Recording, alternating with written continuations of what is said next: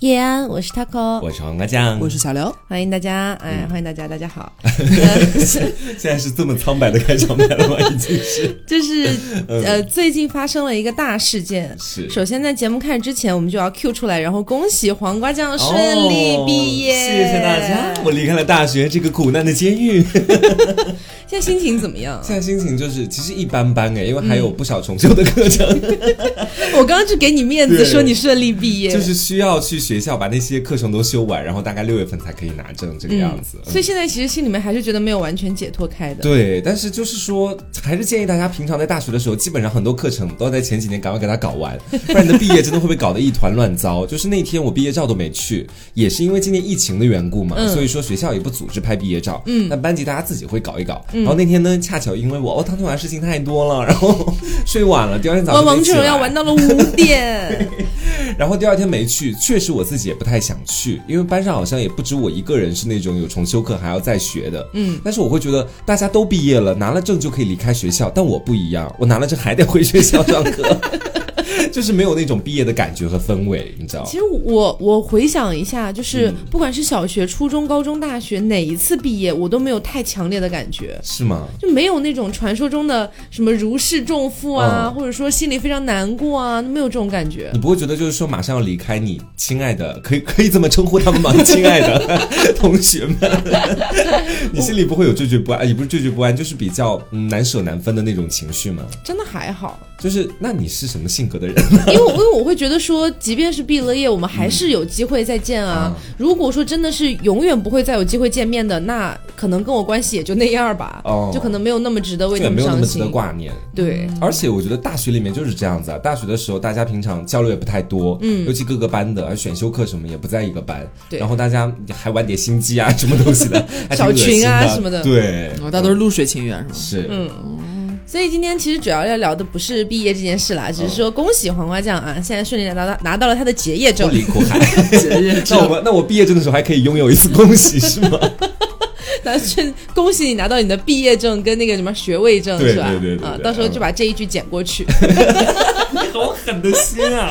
好，今天要跟大家聊的这个呢，其实也是伴随着黄瓜酱毕业啊。嗯。他现在呢，就是因为我们可能十月份要搬家嘛。是。之前在那个就是直播里面跟大家聊过，哎，你看没有来听直播，哎，你就就亏了一大笔了吧？是不是？还错过了一个亿。来说一下啊，我们直播现在也是改了。之前呢，我们的直播在那个荔枝、荔某、荔某，在那个平台，水果、水果、水果平台。但是呢，我们现在要换到 B 站去了啊，是。对。字幕平台，干杯，哎，干杯平台，对，所以之后大家就是每周五的语音直播和每周六的就是游戏直播啊，我们都会，我们都会在干杯干杯网站，好吧？主播台湾腔好重哦。那干杯网站我们的账号呢叫做野鸡庄园啊，希望大家赶紧关注，因为大家也知道。我们呢是需要恰饭的。那如果说我们的就是这个干杯网站的这个粉丝量，哎，有个蹭蹭上涨的话，哎，走个首页啊什么的，哎，是这个金主爸爸说不定就来了。是啊，大家多多多帮帮我们啊，就点点用你的小手点一下关注。是，哎，这这再有点钱点的，给个硬币什么的，素质三连一下什么的。哎，好，那呃，我们说回来，就是因为我们在讨论说，可能十月份想要搬家嘛，嗯，然后顺便黄瓜酱也毕业，就可以与我们同住。是。那我我现在已经就非常期待这件事情，对对，然后这样是怎么样一个 X 乱的场面呢？但是黄瓜酱就表示说哈，他挺想有一只小猫咪，是因为这个事情之前纠结很久，嗯，因为大家知道我从小到大也养过不少宠物，现在在节目里也讲过，然后呢，就到这边来之后开始纠结是养猫还是养狗的问题嘛，就一开始的最初抉择，对，然后直到他会跟我讲说，狗狗就是母狗狗会有那个姨妈期，对对对，然后狗狗要每天遛，如果你经常给它洗澡，还有体臭，对。我就会觉得像我这样的仙女怎么可以去养狗狗的感觉，但我不是觉得狗狗不好，我就觉得很麻烦，我这个人比较懒，我怕我照顾不好它这种感觉。因为我们家以前养过两只狗嘛，然后现在家里算有两只猫，对不对？就是对比是很强烈的。嗯，我们家以前养狗的时候，就是确实是你如果不经常带它出去遛哈，它可能就那没有办法嘛，它没办法，它你它不像猫一样，它会自己去猫砂那边去上厕所。狗狗你是需要去锻炼它的嘛？嗯，那如果说你锻炼的不好，它可能就会在家里随地大小便啊什么的，这些都得教。其实对，所以家里味道就会很冲。对。而且狗狗不是什么天生狩猎的天性吗？你要买几只老鼠回来，天天给它狩猎，不至于，不至于，不至于。但就是反正呃，但是我觉得是有利有弊的。嗯，因为你像猫咪的话，它一般来说性格不会像狗狗一样很活泼，对，很粘人，就是那种过分粘人的那种。就是如果你养狗狗的话，可能开门就回到家一开门，它不会扑过来，那不是会扑过来，但是养猫可能不会。对对对，狗狗是一定会过来接你的，但是猫可能就看你一眼，然后就你来了，我走了。嗯，所以这一次也是黄瓜酱就想说，家里本来已经有一只三五，一只豆角了嘛，两只小猫咪。然后呢，黄瓜酱说他也想要一只，现在他的目光是放在暹罗或者是中华田园猫身上，产生了一些不合时宜的狼子野心。而且你会发现，我这两个猫的品种，单从价位上来看，一个是可能领养的会比较多一点，一个是可能需要花一点钱购入这样。对对对。所以其实现在你内心的预期就是养一只猫咪，就单从呃就是领养它或者说是购买它，你觉得价格是多少？你会觉得能合适？我原本因为我对宠物市场是没有概念的，我原本以为就是一千多啊 就能够抱一只蛮好看的猫回来这样。哦但是直到我最近的时候，就是开始去了解这方面的事情嘛，然后刚好有个师弟也是家里开猫。猫舍的，嗯，我就刚好去问问他，再问问他过他们，我发现好多品种猫基本都蛮贵的，对，就至少三千上下浮动吧，很贵，其实很贵的。对，是其实领养的话，但是又一般不会太领养到就是有品种的那种猫。对，而且我觉得如果我个人是比较爱暹罗这个品种，我会觉得它长得很好看，很矫健。嗯，那如果我的金钱不足以让我得到它，那我觉得我就单单从爱猫的这个心去养一只田园猫也是不错的选择。对，因为其实现在大家都在推广那个就是领养代替购买嘛。嗯，我觉得是合理，只是说可能有一些人他本身就对某一某一品种的猫是有那种独特的喜好的，就像我，我确实很喜欢美短啊。那那如果说让我去领养，我确实好像领养不到这个品种，那怎么办？确实也是一一定程度的困扰了。嗯，但是这个应该很热门，就如果你要领养，他那有一只美短，肯定很快就给别人弄走了。对，那如果说是大家可能对这种品种类的没有那么强的执着，其实我觉得领养是蛮好的。嗯，因为我们之前认识了一些兽医嘛，就是在之前豆角。去看病的一些兽医院，认识了一些兽医，然后他们就是会在外面可能去救助一些流浪的小猫小狗，然后带回自己的医院里面去。所以你去领养的时候，他所有的疫苗都给你打完了，驱虫也做完了，还会送你一些就是什么猫奶糕啊，或者是小狗简单的一些东西。对对对，他只是想给那个猫找个下家，其实就是不是不是下家，找个人爱它，好的归宿，好的归宿，找 个下家还行。所以就是我们今天做这期节目，也是想到说，现在也是大学毕业季嘛，嗯，然后可能很多人大学毕业了之后，可能会去到不同的地方去工作，那可能说在工作的过程当中啊，可能就想有一只小猫咪或者小狗狗来慰藉一下自己孤独的心灵。嗯，同时呢，我们也是养过一些些很小部分的一些异宠的，嗯，就我们我们觉得。可以算是一个小小的经验分享吧，毕竟也不是什么就是就是很很厉害的养过好什么宠物博主。对对对，我们就是单纯从自己的角度出发，给大家一些新手的建议，这样子。就我们经验的互相探讨吧，就这样讲。那目前来说，我们最熟的应该还是猫吧？嗯，对。你们觉得如果是养猫的话，就是作为新手最需要注意的一点是什么？我个人应该没有什么发言权，交给刘总 啊。新手养猫最，你说他最一开始吗？对。然后这个人也一开始从来没有养过猫。对对对。哇，很多是吗？嗯，我我觉得可能分两种情况吧，因为有一些人可能他一开始不管是领养还是购买回来，他是年纪很小的猫，是那种小奶猫。对。小奶猫的话，就是我觉得就是可能要稍微在前期的时候你要尽量多看着它一点。嗯。因为这种小奶猫它刚刚到一个新环境的话。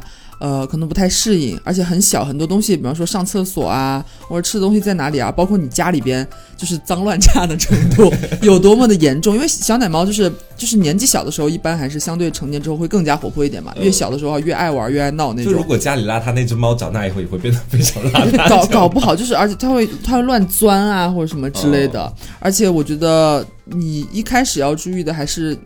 我觉得最好是培养好感情，就是而且就是要抑制出你抑制住你内心的一些暴力的因子啊？是什么？就是因为有些有些时候就是嗯，有些人可能觉得他养猫养的时间长了，也会遇到那种，比方说自己家的猫是有点捣呃调皮捣蛋的那种，或者脾气不太好，就可能会经常会抓它呀，或者是挠这边家里边沙发呀，或者是打碎什么东西啊，有些人就会上手。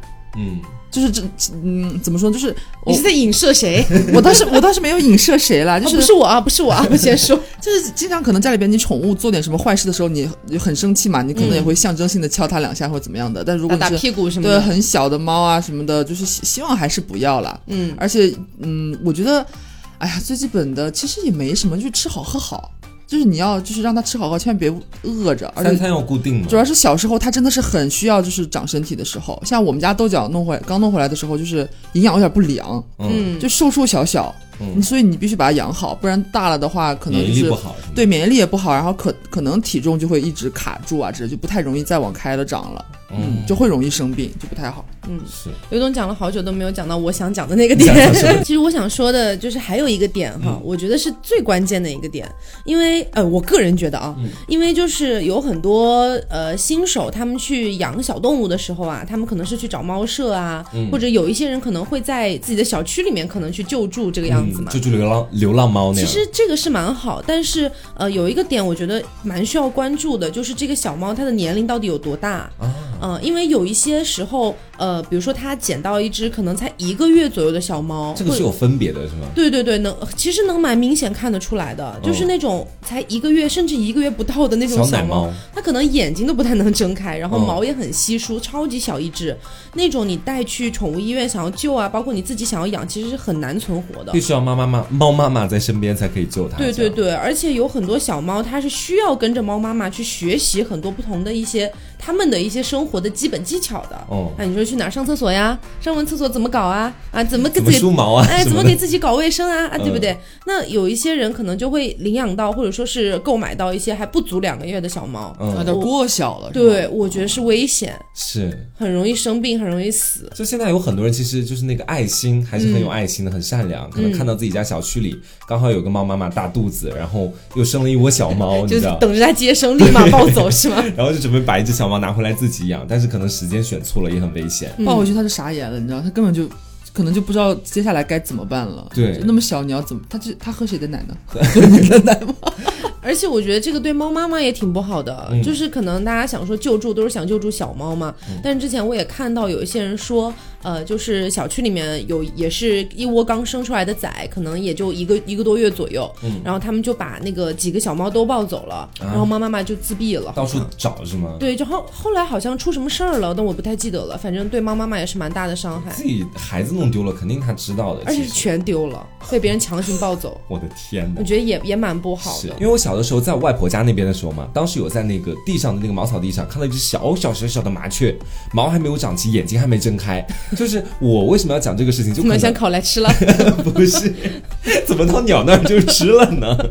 就是这个麻雀，它可能就是当时我就把它放在手心里面嘛，它一直在叫，我在四周也看不到鸟窝，嗯看不到那个就是鸟妈妈在哪里。我当时想要不然我先喂它点东西，因为一直在叫，我就从我外婆的那个米仓里偷了点米出来，准备喂给它，但它根本不吃，你知道？不太行。对，就必须得它妈妈来喂。我就想说的就是，可能很多动物都是这个样子。嗯。在那个还没睁眼的时候，它可能最熟悉的就是它爸爸妈妈的那个身上的味道。嗯。然后它只能通过它爸爸妈妈的嘴巴去喂它。人类在去干预这个事情，其实是很不好的。嗯嗯。而且挺难的。对，就猫也是这样嘛，就像刚刚讲的那样子。对。嗯。而且我我就是觉得，嗯，现在。大家也在提倡，就是那个呃绝育代替捕杀嘛。嗯。然后我会觉得说，如果大家因为有一些人吧，他们可能是一方面对于动物可能没有什么恶意，嗯。但一方面可能也没那么爱，然后可能就会觉得现在城市里流浪猫、流浪狗已经是一个很大的问题了，因为可能会伤人，还有疾病嘛。嗯。这当然没有错，但是就是我会觉得说，呃，如果。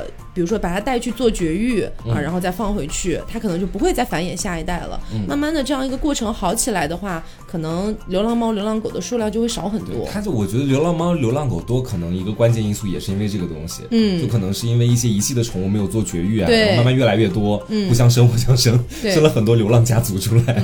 嗯，而且我觉得就是你要养一个小动物，不管它是什么动物吧，哪怕是一只虫子吧，就是大家可能会觉得虫子好像比起其他的动物来说，好像是不是？是更那个什么一点，酷一点，冷血动物。对，哪怕不不管它是什么样的一个动物，我觉得就是你要养一个小动物，一定要有就是比较坚定的，就是我要好好养它的那种决心。就是我觉得心理准备也很重要。就好像先前的时候，因为我当时你要养豆角的时候，我记得你在买它的时候，我们俩当时刚好住一块儿，你到杭到杭杭州这边来，然后在学校有点事情要办。哦，对对对对，然后我们俩当时就在讲嘛，然后我看你就是那几天逐渐开始坚定自己，然后开始去网上找一些饲料啊，包括是一些怎么去给它做那个小的时候的辅餐啊东西，到处都在找。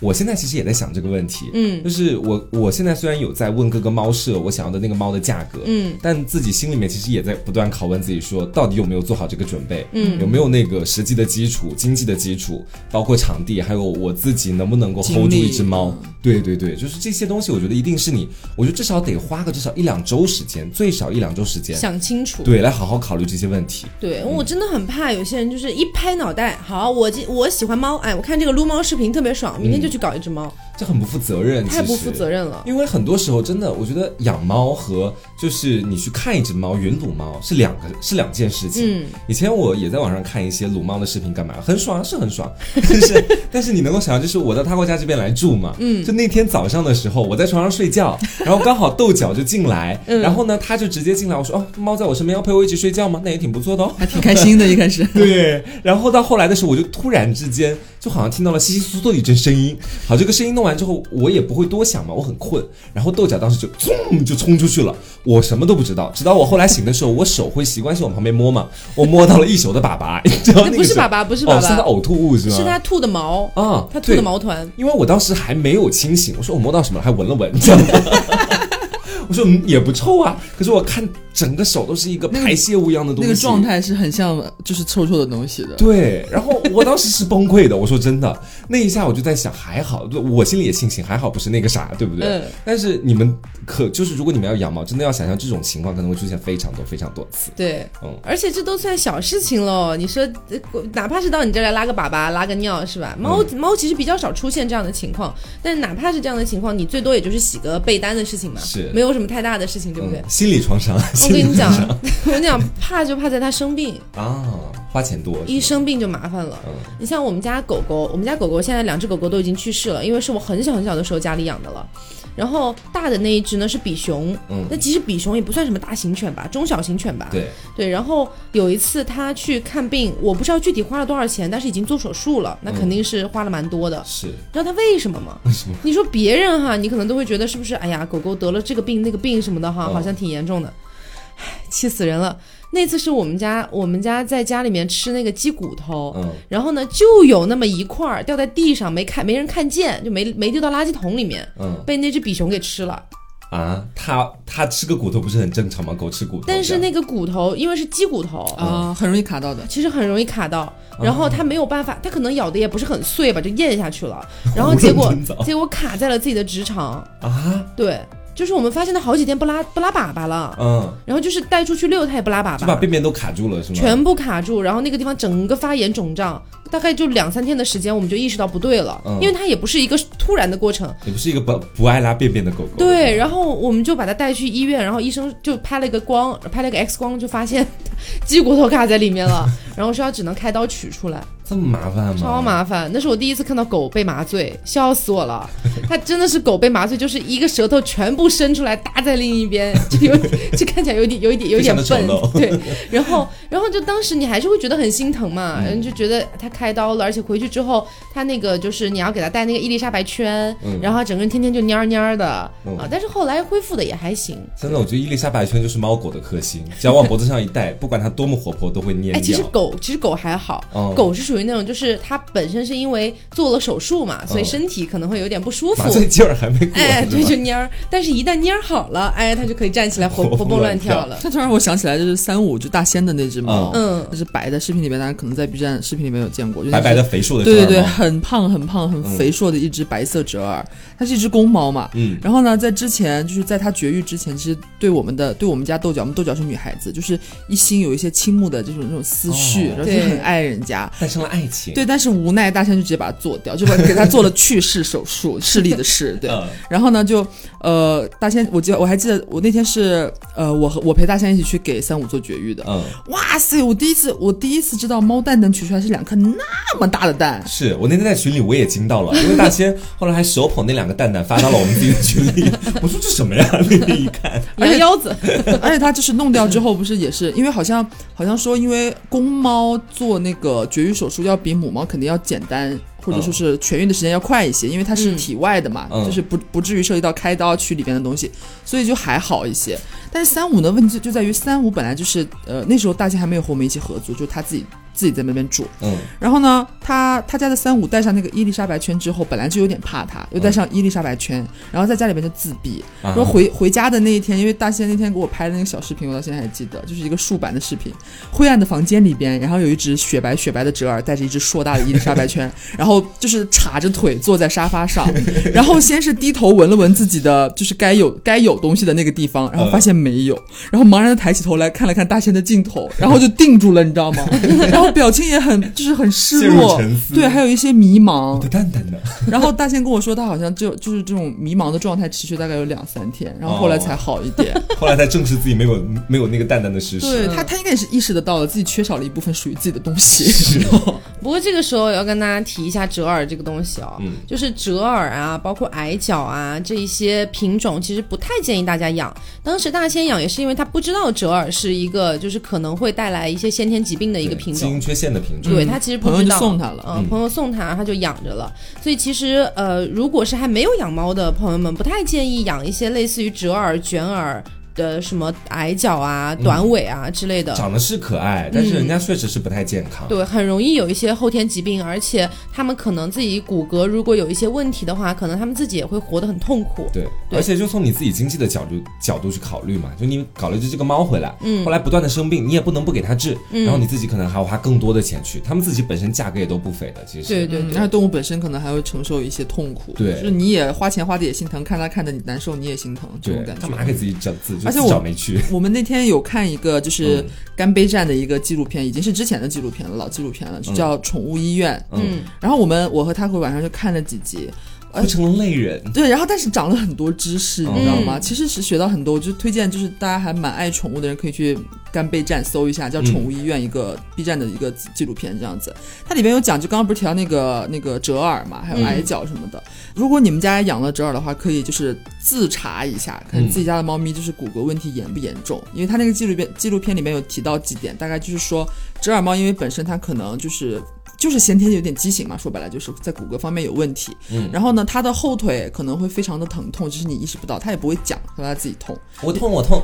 因为就因为你经常会看到，就是因为我们看三五经常会这样子，他卧在地板上的样子和豆角是不一样的。对他不能做那个农民揣。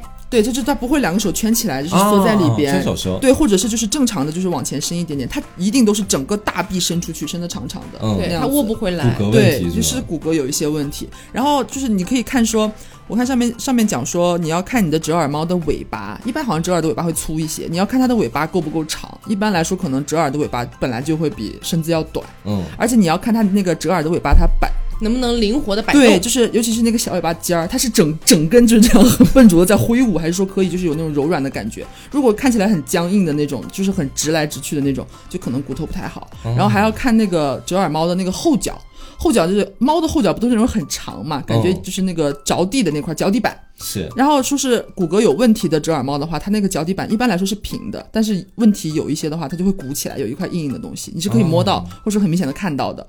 很多问题，感觉很多地方都可能会出现问题。对他们说，就是他，就让我很听起来很难过。就是他们其实是一直在痛的，他们自己知道自己痛。对他，他他们就是一直在痛的，只是他也不会跟你讲，也不会一直，就是你你没有办法接收到他在痛这个信号。对对对，因为他们可能慢慢痛着痛着也习惯，也不会喵喵喵叫表示自己痛了。对，而且呃，像我之前也看了另外的一些，就是也是类似纪录片的啊，就国外的一些，就是里面也是，其实跟刚才刘总提的那个纪录片里面出现了一样。的一些情节，就是有一些人他会带自己的宝贝去医院，然后说我们宝贝从来不生病的，怎么这次就这么严重呢？其实是一直都有，是吗？然后那个医生生就会跟他讲，其实他一直都在痛，他也一直想要暗示你，想要告诉你，可是他没有办法用人的语言跟你交流，所以你要去观察他的日常的一些行为，他可能就是已经在告诉你了，但你不知道，你没注意到。就是他们可能很多主人都会觉得，包括我在内啊，嗯，我可能在听你们今天讲这些之前，我都会觉得猫如果痛了或者不舒服了，它会喵喵喵喵喵的跟我讲这些事情，至少会让我注意到他，瞄到你烦为止，觉得是有问题。我就知道他可能会出现这样的反应，但是可能其实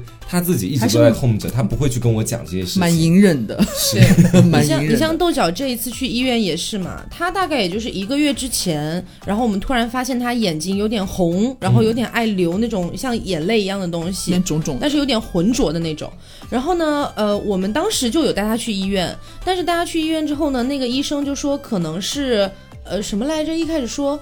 可能就说有点感染还是什么的，还问有没有感冒啊之类的，对对对，有没有打喷嚏，但是也都没有。他说那些症状其实都没有。对，然后包括一些像猫瘟啊这样的病，我们也全部都做过排查了，都没有。然后就说可能就是有点感染，开了一个类似于抗病毒之类的药，然后回去天天涂，涂了一段时间是好了点儿，结果呢又没过多久，他又又又又又有点问题了，又再犯了。那管都药都已经用光了，嗯，但是还是没有好。他又他又开始红肿了，我们就后来又换了一家医院，就前段时间又换了一家医院，然后呢。这边医院呢做了另外的一些检测，他做了一个叫做荧光反应的检测，就是看他的那个眼睛里面的一些膜有没有什么溃疡破损之类的。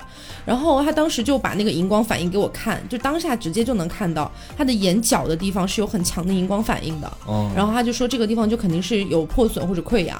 然后我当时就问他，哦，刘总当时问他，所以这个豆角一直在都在痛吗？嗯，他说肯定痛啊，他一直都在痛啊。但他自己好像就每天依旧是跟我们这样互动，对，完全感觉不到这件事情。我们根本不知道。然后他，然后那个医生就会跟我们讲说，你你们要给他戴那个伊丽莎白圈，不能让他自己去挠脸。嗯。然后我们说，我们以为呢，他是在就普通的洗脸，对，其实动作是一样的。对，因为猫都会有那种动作嘛，你意识不到那是他是在挠自己的眼睛，他觉得很不舒服，然后他一直在就舔舔手，然后用那个手臂去蹭自己的眼睛，然后蹭了之后，那个眼那个受伤的地方可能又感染，然后再严重，因为他手很脏嘛，再发炎。嗯。哎呀。就这些事情，我们作为主人，可能有的时候真的发现不了，你知道？我们还帮他美了，看他洗脸好可爱哦。其实他在在可能在有一点不舒服，挠眼睛。对，就主要是那几天，可能我也在你们家嘛。那几天好像我已经过来了，嗯。然后呢，我就觉得每天都想没什么异常，你知道吗？就每天照常互动，照常可能时不时我们在打游戏的时候过来蹭蹭我们呀，玩玩我们呀。我不是，是我们玩玩他们，是我们玩玩他。就是我觉得什么都很正常，没有发现任何一点不对劲。嗯，我自认为自己还蛮敏感的，有的时候。然后。就没想到你们那天就突然说眼睛的问题，在一带去医院检查，到现在每天要涂三种药，我觉得还蛮严重的。嗯，是，我觉得这这这些事情真的是要，就是你仔细的去观察他的日常行为和以前有什么不一样。才能够慢慢发现的。对对对，在劝退你养猫的路上又多了一道坎儿，是吧？就还是要多长点心，而且 尤其是买过来还是小猫，就可能出现问题的机会更大那样子。嗯，对，一说到小小猫可能出现问题，就是前面没有讲，就是如果你是新手，或者说你第一次养猫，或者说你养了小猫刚拿回来，一定要去打疫苗。对对对，就是最基础的一些检测，就是这其实都是小钱，就是你你在最一开始把这些做了之后，其实会对对对，你后面会避免很多它可能出现的一些乱七八糟的一些小的病症。那那后面你要是心疼钱的话。这个后面如果发生的话，你花钱更多。嗯，所以你不如前面你就你就开始把它该做的驱虫啊、体检啊，把那些该打的疫苗，你都好好的陪着人家去打完，它就会变成一只健康、可爱又活泼可爱的猫。我跟你说，这事儿真的就跟我们去苹果店买苹果手机一样，你知道为什么吗？为什么你买买联保？我第一年没买，后来我我自认为自己的 Mac 不会碎，后来碎的跟什么东西一样，但是已经保不了了。嗯，这东西你一定得提前去给它做好，真的难保会出现这种事情。对对对，就像有些人可能会觉得，哎，我的猫天天都在家里面，它上。哪儿有机会去传染这些病啊？无孔不入，真的。对，但是你有可能你自己出去，你在路边遇到一些流浪猫或者类似的，你难保你身上会不会沾染一些病毒回来带给你自己家里的猫？嗯嗯，但是不会传染给你了，但是你其实会给家里边小可爱造成一丁点点小的威胁。而且再结合我们前面说，他可能痛了又不说，你也不忍心天天看他就这么难受吧？说真的，心里还真真不好受的。有一天拖到医院，搞不好就是个大病，而且还搞不好会遇到那种就是真的是很蠢的主人，也是我们在纪录片上看到的，给我气炸了，就是真的。不止一个呢，对，而就是我觉得就是要提醒大家，就是你千万不要以为就是人和猫是可以共用某一些药品的，是不可以的。嗯，就是你但凡你觉得，我觉得都是都还好，你已经意识到它是不是有点问题了？我觉得好像哪里不舒服，是不是生病了？你觉得该用药，你这时候打住，你带它去医院就好了，就该用什么样让医生告诉你。你不要自己拿拿一个什么，哎，我觉得它好痛，我给它吃布洛芬吧。那纪录片纪录片里真的是，就是天呐，那父女俩还是母女俩，就是两个人给给猫吃了布洛芬，觉得它好像是摔下来还是干嘛的，是哪里痛，觉得它好痛，要不想让它痛，然后就给一就父亲呃父女俩就给它喂布洛芬吃，人吃的布洛芬。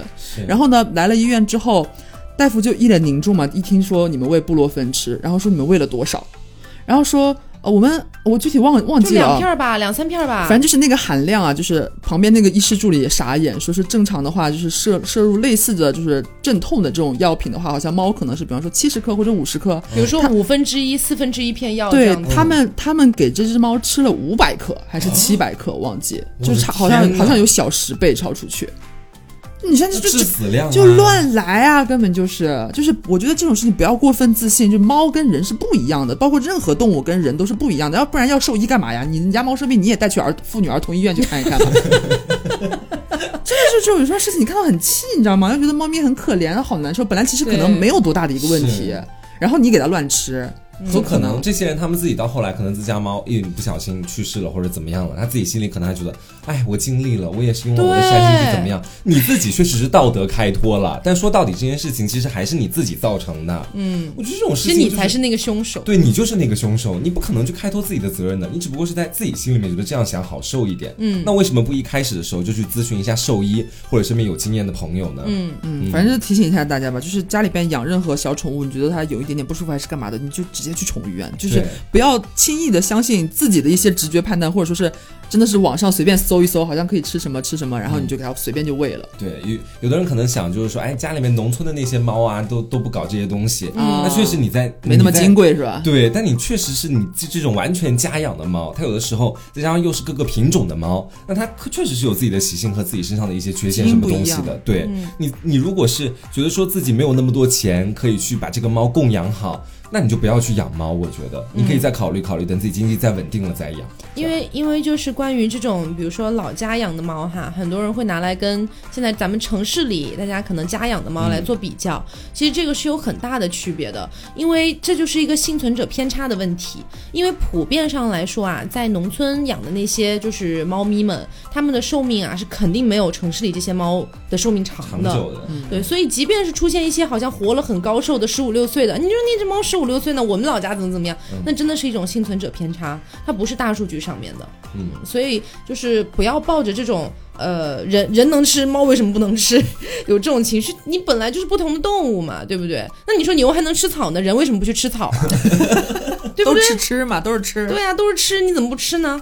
气死我了。嗯，还有一个东西，我觉得也是很关键的，跟大家聊一下，就是关于绝育。嗯。因为其实呢，豆角到现在还没有绝育，其实是有原因的。因为早在一年前，它刚成年过一段时间，我们就想让它去绝育了。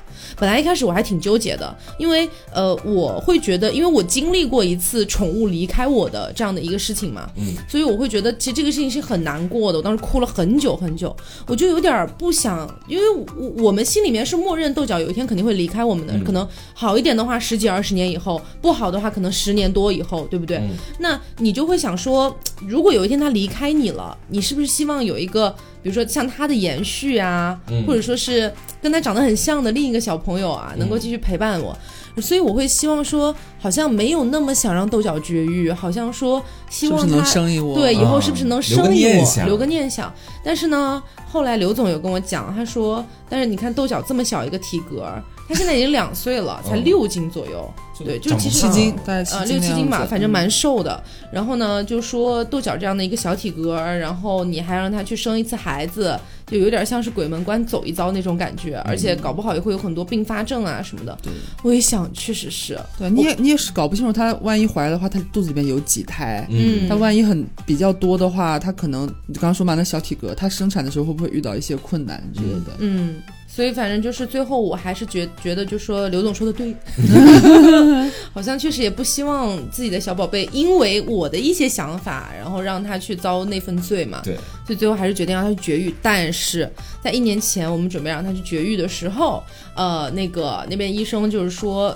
去了好几次，有做检测，有五六次吧，嗯，反正去了好多次哦，最后都说是那个白细胞有问题，白细胞偏低，有点应激是吗？当时听你们说，他们有各种猜测，反正就是说是因为也查不出来，因为除了白细胞之外，其他各项指标都是 OK 的，就是可以做这个手术的，但是就白细胞偏低，但是你白细胞偏低的原因呢，又解释不清，嗯，因为他之前去医院的时候，豆角是一个非常不怕生的小女孩，嗯，但是呢，呃，来了杭州，来了杭州之后，可能稍微有一点点，她去医院那个表现不像在北京的时候去宠物医院就是那么活泼，那么那么天不怕地不怕那种感觉，稍微有一点点萎靡了。所以就说他是不是开始有一点点去宠物医院的应激反应，嗯，还是说他抵抗力稍微有一点点低，干嘛？反正就是各种猜测，但是也确定不下来。但是，一旦凡这个东西变成一个未知数，你就觉得是好像不太敢冒这个险，因为它有一个指标好像不达标。那我们是不是就先再等等？我们就这样来回等了好几次，大概三四次吧，去了三四趟，每次去都检查检查 那个白细胞，就每次都低，每次都低，每次都低，然后就目前就搁置到现在了。对，然后上次我们不是换了另外一家医院嘛，然后这边的医生听了这个消息之后就说，其实有一些猫它们白细胞有一些问题什么的也还是做了。嗯，对，然后就我们现在在考虑是不是等它这个眼睛好了之后再去看看，再去看看。做了对，绝育是肯定得做的，因为现在确实能。看到很多的那种呃年纪偏大一点的猫猫狗狗，特别是母猫，很容易有那个子宫蓄脓的问题啊。对，然后到时候还要开刀做整个子宫的摘除，什么并发症干嘛的，很痛苦。那你绝育一下一劳永逸这事儿，其实对对。而且我还看到说有一些就是母猫或者是公猫，它们没绝育嘛，到那个发情期的时候。就是发情期发的有点厉害，就是有点燥，你知道吗？就是想出去耍朋友，然后就遇到那种可能就是有点老式的居民楼，就外面没有护栏的那种，嗯，就是可能对对，主人可能就夏天也热啊，可能就打开通会儿风干嘛的，以为外边有个栅栏，但其实猫是可以掉下去的嘛，嗯，然后它正好在发情期，然后张望张望，然后就就掉下去了，就掉下去。所以还是有，哎，有一些危险。我那天还看到一个资料说，说那个小母猫每到三到四周，其实就会发一次情。它其实一年四季都在发情。那你回想一下豆角哈，它其实对，哎呀，豆角发起情来真的是 人间人间炼狱。说真的，就是你知道，就是它一旦发情，我跟大仙在家里都是不能叫它的。如果你你们两个不能出声，对我们一出那个男性的声音出来，它听到之后，它就会马上发出那种小母猫的那种呜咽的声音。那你以后说话就二三三三三，还是可以识别出来。嗯，所以就是呃，这些都是一些关于他们健康啊，包括呃，你要怎么样去跟他培养感情啊之类的。其实我会觉得，现在大部分的一些猫咪哈，除了极少部分品种，其实大部分猫咪你从小跟它培养感情养起的话，应该来说感情还是可以的。只不过是粘人的程度上的差别。对，每只猫也有自己的也有个性，有自己的个性。然后包括每一只猫，它因为个性不同，可能有一些明明是跟明明明很爱你，但是可能就还是会。哎，还是会凶一凶你啊，但却不敢靠近。是，比如三五对大仙是吗？但是还有一点要大家注意的一下哦，就是呃，比如说像我们之后搬家了嘛，如果黄瓜酱顺利养猫的话，我们家就会有三只猫。天哪！嗯，但我之前看到过一个说法，就是说，呃，如果家里有比如说两只猫，那可能就要准备三个猫砂盆啊。对，因为三只猫得四个，对，三只猫得四个，四只猫得五个，大概就是这样。往上加一个嘛，n 加一。对对对，具体的原因我忘了，反正说是好像挺有科学道理的。怕他们争地盘什么的。可能吧，我有点忘了具体原因，但是我觉得这个，呃，反正也不是什么大事儿，给他们多准备一个也行。嗯，对，就就而且那个食盆什么的有讲究吗？也要 n 加一吗？食盆儿倒还好，就三个就行。食盆儿倒还好，可能就是我觉得好像是我也不太确定啊，因为我没有查这个。我觉得如果就是听众里边有对这边稍微有一些了解的，可以评论区也可以告诉我们一下。就是我觉得那个猫砂盆可能是因为就是猫的那个粪便搞不好也会交叉感染啊或者之类的，而且有一些猫很认自己的味道。嗯，我记得就是刚最一开始，大仙和我们一起合作之后，等于两只猫都住在一起了嘛。嗯，我们不是本来就是各自有一个猫砂盆，各自猫咪的猫砂盆，他们两个是不会用的，你知道吗？啊，就是他就是经常可能呃三五会走到豆角的猫砂盆这边闻一闻，发现不是自己的猫砂盆，然后就离开了，你知道吗？哦，他们是分的，其实对，就是可，但是现在是因为住的久了嘛，他们可能也很熟悉彼此的味道了，他们都可以互相吃对方的食盆了，串着对，就可能也很熟悉了，然后就可能就两个盆就是爱去哪儿就去哪儿这种。哎，这是有道理的，其实就好像先前的时候。我看过一篇那个也是小资料，跟我们说就是不像我们人嘛，就我们如果是进行排泄的话，一个马桶可以容纳无数个人，对吧？共同完成这个排泄，我们是不闲的。但对动物物来说，可能他们在野外生存就有那种领地意识，对领地意识。嗯，他们的领地意识就是通过尿液和排泄物这个东西来确定的。就比如说是非洲大草原上一个角马啊，让他们分割那个 分割分割那匹母角马。就那些狮子，可能那个草原很广袤嘛，他们如他们也没有自己建城墙的能力，可能就通过自己的建城墙，可能就通过自己的尿液啊，然后来划分一下领地这样子。嗯，而且我看好像有一些，我我觉得还蛮有道理的，好像是说。呃，如果说你的猫咪出现什么问题的话，小病啊什么的，去宠物医院，医生好像都会问你最近排便怎么样，嗯，它的大便是什么状态，就是是什么形状啊或者干嘛的。如果狗狗也是一样的，对，如果你就是可能家里面猫多，你只有那么一两个的话，你分不清楚啊，你知道谁是谁的屎吗？是，你不知道啊，哎，这是个问题哎。对啊，就到时候如果养三只猫的话，对，反而希望他们有点领地意识，如果可以各用各的的话，对，就是以防万一，也比较好观察。今天会会不会就是有一只猫其实已经好几天。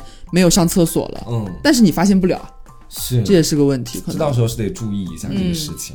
最好他们的那个排泄物最好有各种各样的颜色，红橙黄绿青蓝，这并不是一个好事，方便我们区分。你是要给那个猫砂，不是给给那个猫粮染个色是吧？你看红色的屎是豆角的，就是我当时不是还问他扣一个问题嘛，就是我很害怕猫的应激反应，因为我先前有看过不少的那个，我现在直播里也也也有说，嗯，就说我在一些某乎上面有看到一些问答，里面就有讲说这个猫的应激反应有多严重，我甚至看到一个答主说他因为自己的工作比较漂泊不定，本来可能就不太适合养猫，但养猫的时候呢又没有接这份工作。所以说他就陷在了一个尴尬的境地里面，就导致说养了这只猫又得不断换住的地方，嗯，然后当时大概换了三四次，这个猫可能就不太行了，就是整个人就特别萎靡不振。整个猫太频繁肯定不行啊。对，就它完全没有办法适应新的环境的同时，可能又换了一个新的地方。他当时就是也特别没有办法，就在那个某乎上面去，一是求助，二是分享自己的这个信息给大家。所以我也很害怕，到时候如果我们搬了一个新的房子，而且我们这个小别野啊，这个 哪来的小别野？你醒醒吧你！可能会稍微大一点嘛，因为毕竟我们四个人住，肯定是比一般的要大一些的。然后我很害怕自己的猫到时候进房子会有那个。应激反应这样不是我跟你说，每一只猫到一个新的环境，它必然会有应激的，嗯，就是轻重问题，对，就跟把你突然丢到一个新房子里，你也应激啊，会很开心，对，但是但是像你刚才说的那种情况，它换的太频繁了，肯定是不行的呀，是，但是像我们起码一个房子要住个一两年吧，起码你是对呀，起码你是一两年以上你才会搬吧，你不可能说我在这儿住三个月，回头我再换个房子住三个月，你搬家都搬累死，说不定我们到时候暴富住北京一环。一环，我们住故宫里面是吗？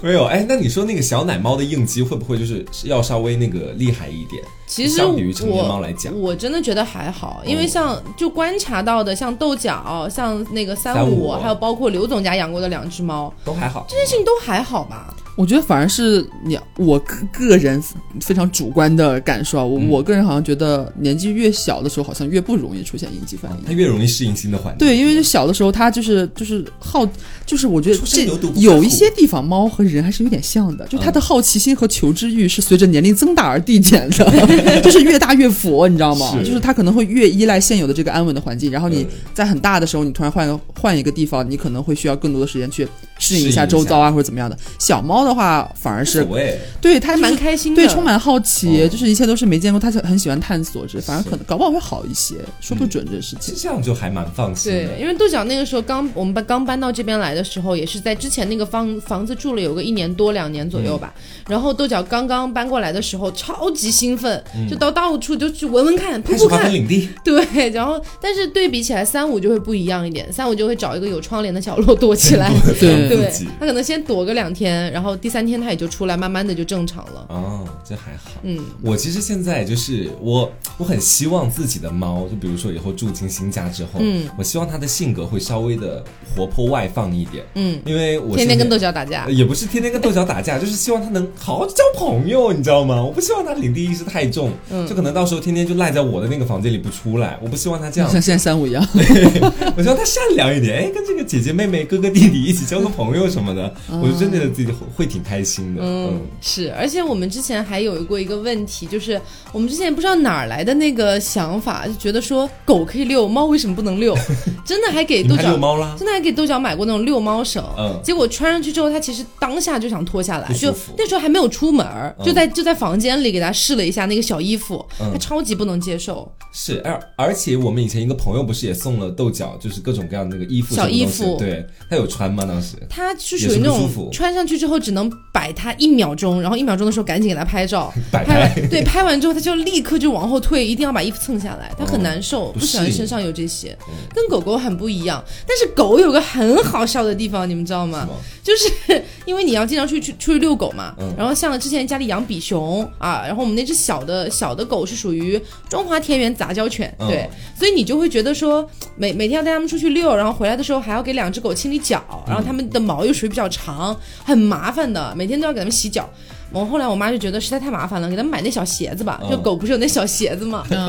你们有见过狗第一次穿上小鞋子后怎么走路吗？像男生穿高跟鞋那样吗？我当时在地上笑笑的站不起来，真的太好笑了。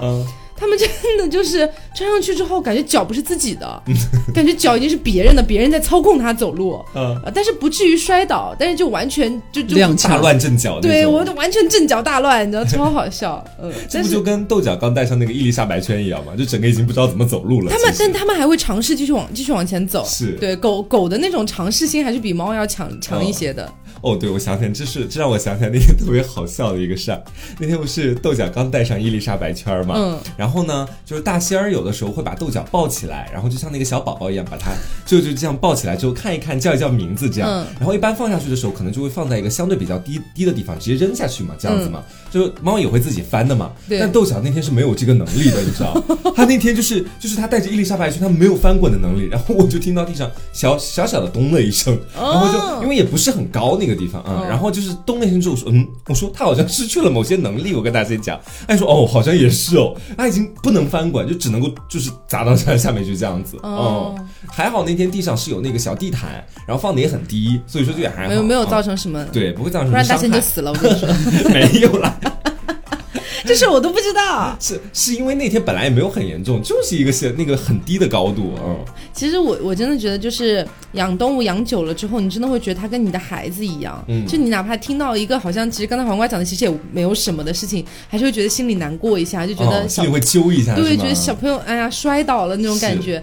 像之前有一次，那次是确实是我们的问题，就是呃，因为其实从来我们家两只猫都几乎是没有跑到过门外面去嘛，就家就家门外面去。是。结果那一天呢，是我们要一起出门，四个人一起出门，然后呢，黄瓜跟大仙就先出门了。嗯。这时候我在刘我在门口等刘总，结果刘总在上厕所，然后他上的有点久呢，我就一直在问他你怎么还不出来还不出来，然后我就走进去看他到底在干嘛。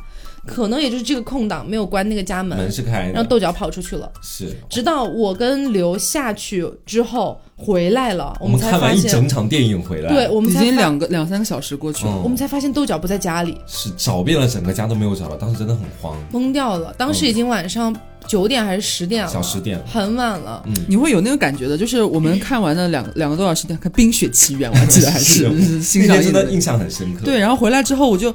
我我说不上来哪哪里怪，就是因为呃，就是你一开门之后有意识，因为那个时候我们每次回家的话，豆角是会站在门口等我们的，就你一开门会看到豆角的，但我一开门都没看见他。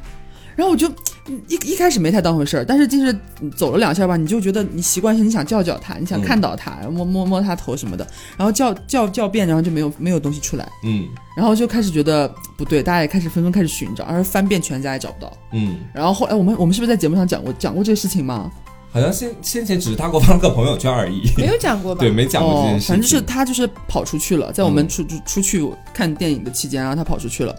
然后也回不来，我们就我们就害怕他，就是因为我们住的是一个比较低的一个层数，嗯，然后下面的那个楼道的那个单元门吧，你也不不知道不清楚，在你离开期间到底有没有打开过，他是不是跑出去？怕他跑出去，如果跑在小区里的话，我觉得真的是希望希望之渺茫，嗯，就我觉得很难再找回来了。然后就我，但是我们还是就是四个人，就是整个把小区就是疯狂的大晚上就开始边走边喊，边走边喊，没有，嗯，回来之后呢，反正我们也是具备了一些侦探精神吧，然后站在我们家那个单元楼下。抬头看，就想看那个时候，因为其实有点晚了，我们是晚上去的，嗯，就想看说是哪一户还亮着灯，家里人没睡，我们稍微打扰一下，去敲敲门，看看有没有就是看到我们的猫之类的。结果就问了问了没有，问了这个问问没有，直到最后有有一家，一开始我们敲门他不开门，一开始没有反应。然后是我自己还就是在我们一起去的时候，我自己还上楼去敲过他的一次，我以为没有人，他没有给我开。后来我们又一起去的时候，又敲把他敲开了，是一个应该是也是来合租的一位比较年轻的男生吧，对。然后就是讲话支支吾吾，你知道吗？我记得我们那时候问他说：“你有没有看到？你有没有看到一只猫啊？就是它是大概体型什么样子啊？什么颜色？”他一开始说没有，我记得他一开始说没有的。然后，但是后来好像 Taco 还是黄瓜听到好像有有一声豆角的叫，对，然后也没有考虑太多，说，哎，我好像听到猫叫，你们听到了吗？什么？这时候还没说出口呢，大家根本就没想这个事儿。其实当时的情况是这样的，因为我是站在离他最近的地方，其实当时连我都没有太明显的听到那一声声音，但是隐隐约约好像有一声，你也很难讲清楚是外面的猫叫还是哪里的猫叫。结果这个时候他应该是听到了，因为因为豆角那个时候在他房，在他的那个客厅里，他他听到了，然后他突然就说啊，是不是一只？白色的猫啊，对，突然就改口，突然改口。我说白色应该不是豆豆角，怎么会怎么看都不是白色啊？嗯，我觉得他可能是把豆角认成银渐层了。我跟你说，嗯，对，然后呃，那个他当时我其实心里挺绝望的，我觉得豆角怎么看都不是白色。嗯，结果他你们在后面的时候就说，那还是看一眼吧，看看是不是。搂一眼。结果还真是，是就躲在沙发下面，当时可可怜了。就是他，我他那个大大仙儿把沙发移开的时候，就看到他小小的一个灰扑扑的，对，窝在那个地方，身上都是灰，然后在那呜呜的叫。然后我当时把他抱出来，他会当时 猛的就哭了，我真的哇一下我就哭了。我真的从来没有想过，就是因为当时养豆角可能也就一年多不到两年的时间嘛。其实你很就你你心里面在日常的时候，你不会觉得说我跟他有这么深的感情，你就你知道你懂那种感觉吧？所以就是。呃，直到你发现它好像丢了，而且你在你在寻找它的过程当中，好像一直在自己的脑袋里确定这件事情，它完了，它可能真的丢了。嗯，你在确定这件事情，直到说你好像心里面已经到达到达了一个低谷，你觉得这好像是我们能问的最后一家了。嗯，然后他说是一只白色的猫，嗯，你突然就觉得挺绝望，就是万念俱灰。突然这个时候找到了那种。那种失而复得，对我真的，我真的完全就受不了，就一直在哭，一直哭到我们回自己回回自己家，是整个大崩溃，然后一边哭一边骂他，是，然后后来骂了之后，然后又轻声细语的开始跟他讲话，对，下次不要跑，就很像是像什么呢？就好像是小的时候家里面的小孩犯了错误，然后那个妈妈一开始肯定是骂，骂了之后那小孩可能自己身上就摔伤了，然后妈妈又很心疼，你知道这种感觉，对就是这种感觉，嗯，我觉得没有养过宠物的应该是很难理解这样的一种情绪，是，就好。像先前我去看那个忠犬八公，包括是一些我先前没有去怎么接触猫和狗的时候，我始终想不明白，为什么猫和狗的离开会给一个人带来可能长达数十年的难忘的记忆，以至于说改变他很多人生的方向，甚至有的人因因为一个猫的或者狗的离开，甚至改变了自己整个的性格，甚至会有这种人存在。我当时一直想不明白，就直到我虽然我没有养猫，但当我开始接触猫，开始跟猫生活在一起之后。就我刚刚在做节目的时候，也在想，就是你没有办法去想象某一天这个东西不在了。就这这件事情是你没有办法想象的，你会觉得说在家里好像每个地方都有他的影子，对，然后你好像在哪里都能看得到他，但他又不在那个地方，你就会比较绝望的这种感觉，甚至就进而去影响你、改变你这种。就像我呃以前家里养的两只狗狗嘛，嗯，然后他们是后来被我妈送回老家去养了，嗯，结果呢，在因为我我们不会经常回老家的，嗯，结果是过了好久了，过了过了有几年了吧，这这当然几年当中当然是有回老家去看过他们，但是就不是。是那种日常也能接触到了，结果呢，过了好几年之后，呃，有一天跟我外公打电话的时候，是我外公说漏嘴了，嗯，说说狗狗已经走了，嗯，我当时懵掉了，你知道吗？嗯，我说什么时候的事？他说，哎，我因为老一辈嘛，他们可能对就是看家护院，对于猫猫狗就就这想法，不会像我们一样会觉得它真的是自己的从小一起长大长大的一个玩伴啊之类的。然后外公说，哎呀，就一个多星期之前嘛。我说为什么走的？他说：“哎呀，那老了那能怎么办呀？是之之类之类的。”嗯，我当时特别特别崩溃，然后我就打直接挂了电话。我其实很少有那么不礼貌的行为，但我直接就挂了电话。然后我就问我妈：“我说一一个星期之前发生的事情，为什么到现在我我才知道？”嗯，我妈说：“哎呀，那不是你在上大学嘛，怕你那个什么影响哎，你现在也不能回来呀，告诉你也没什么用啊，这之类的。”我整个大崩溃，我当时真的就是嚎啕大哭，你知道吗？然后我又打电话给我爸，我爸那个时候呢在外地出差，他也刚知道这个事情，就是刚刚知道，我告诉他他才知道。然后我爸还好一点，我爸就一直安慰我说：“嗯，他们去了更好的地方啊，什么什么的。”你就会觉得很难过，你知道那个时候就是，就是你一想到他是从小跟你一起长大的，他是你最好最好的朋友，你把他当最好的朋友，结果。连他去世的时候，你都不知道他怎么走的，嗯，然后你也不知道他们是不是生了什么病，因为外公外婆根本他们也不懂，对吧？嗯，所以你就会觉得好像是不是在那几年的空档里面，是我没有好好去照顾他们，嗯，是我没有尽到我的能力。但其实，在那几年里面，我也没什么能力，因为那时候我在读高中、读大学，我那时候在准备高考，然后又上大学去了，更是离家千百万里了，更没有办法真的好好照顾到他们，无能为力的事情。对，我不可能把他们带到寝室去嘛，对不对？所以那段时间就是。一心里面一直陷入一种很自责的感觉，会觉得说，好像我妈把他们送到老家，好像他们心里是不是一直在暗暗期待着我去接他们回来？哦，就这个想法，其实真的会让人很难受。对，是，哎，这么一想就是，哎呀，落下了基石般的眼泪。是，说点开心的吧。就当时的时候，我还记得就是。聊一点开心的，调节一下气氛哈。就是当时的时候，我们找豆角嘛，不是？你还记得豆角那次丢了？因为我们家是有一只不动如山的猫，叫做三五，你知道？这只猫是无论如何都不会走丢的。它真的很妙。就那天的时候，不管是我们在抓蟑螂还是找猫的时候，三五都闪着一双无辜的大眼睛看着我们。躺在地板上。对。然后，尤其是那天，就是豆角走丢了，我们在全家到处找不到的时候，这时候我们就开始寄希望于三五，说豆角，说三五，你的妹妹呢？妹妹呢？你看到豆角了吗？对，然后三五就扑棱扑棱的闪着大眼睛看着我们，什么事情都没有做，就是满脸都写着无辜两个字。对，然后后来那天那个出现蟑螂也是这样的，家里出现蟑螂，大家都很害怕。三五自己慢慢踱步过来，我们都以为他要开始抓蟑螂了，然后他踱步稳了一下又走了。你知道，就是家里一只不动如山的猫，真的。我还记得就是豆角丢的那一天，大仙还说说。三五是绝对不可能丢的，我当时心里还存有一点怀疑，现在我真的相信。因为当时这样，我们回家之后看到三五没看到豆角嘛，不是又开始出去找，但是中途呢，可能就是我们担心，其实门应该都关好了，但是又又担心会不会有谁出来的时候忘了关门，然后所以每一次回去的时候都要确认一下三五在不在，因为想说别两只都丢了，你知道吧？结果呢就发现哦三五一直都在，结果有一次回去呢，三五好像也躲起来了，躲到沙发底下还是哪里，结果又没看到三五，我说完蛋了，三五也丢了。了，其实没有了。嗯，然后那天大仙就说出那句话嘛，说他不可能丢的，这只猫可恋家了啊。所以后来就是有人在那个评论里面，就是跟我们讲说，可以在门上装一个那种什么，就是整个一个立下来的那种纱窗门，然后就说，呃，装一个那个的话，他们可能就出不去了嘛。嗯，但是就有个问题，就是我们是租户。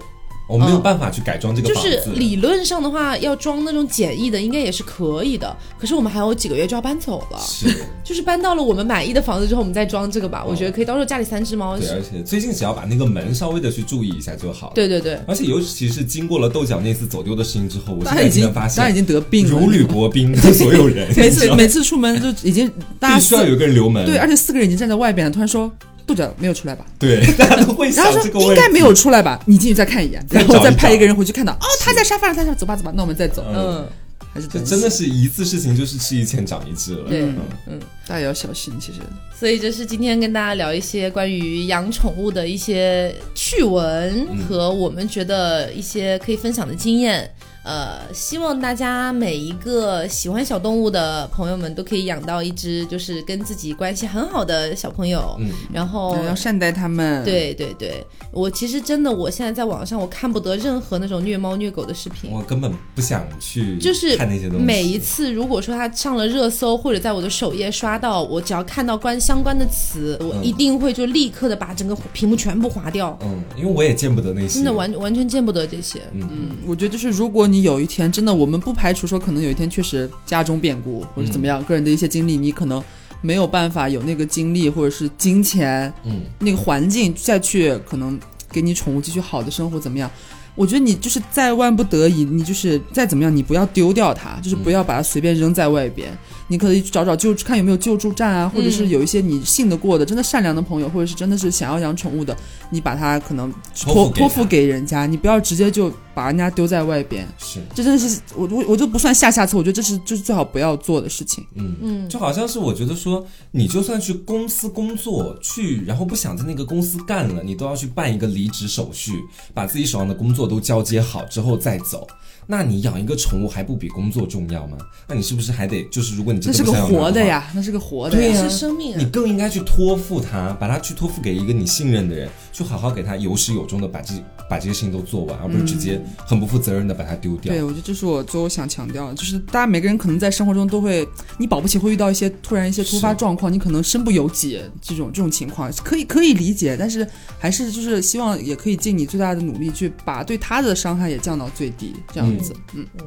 好，那今天我们节目就到这里。然后，呃，如果大家有一些跟小动物之间发生的很有趣的一些事情，其实我们今天有很多地方都没有聊到，像我们养的一些异宠，其实家里面以前也养过鸟，养过蝎子，养过仓鼠 呃之类的。但是跟这类动物的一个互动，确实是跟猫狗不一样，对，不一样。你确实是你养鸟的话，你可能每天给它们喂喂食，来给它们弄弄屎，然后可能像家里之前养那种就是小鹦鹉，可能可以那站在什么手上啊，跟它玩一玩之类的，互动形式都不一样。对，但是确实是跟猫狗有一点不太一样的那个氛围在那里。嗯嗯，下次再有机会吧，下次再有机会吧。对对对，好，那希望大家喜欢这期节目。如果有什么你跟小动物开心或者有趣的事情，也欢迎发发在评 发在评论。里快发在评论里可爱我，让我让我被可爱一下，我蛮喜欢看这种可爱的东西的。或者有什么你觉得很感动的故事，也可以告诉我们。嗯嗯哦，还有一个最重要的就是。呃，很多人不太知道有一些东西是不能给猫狗吃的，像比如说巧克力，这对他们来说是致死的东西。对啊，还有包括像一些花儿，他们也不能够去闻或者吃。所以在你养动物之前，一定要就是去查阅好资料。对，刚刚一直忘讲这件事情了。好，那最后呃，希望大家喜欢这期节目啊。那我是 taco，我是黄瓜酱，我是小廖，别着急，慢慢来，拜拜，拜拜。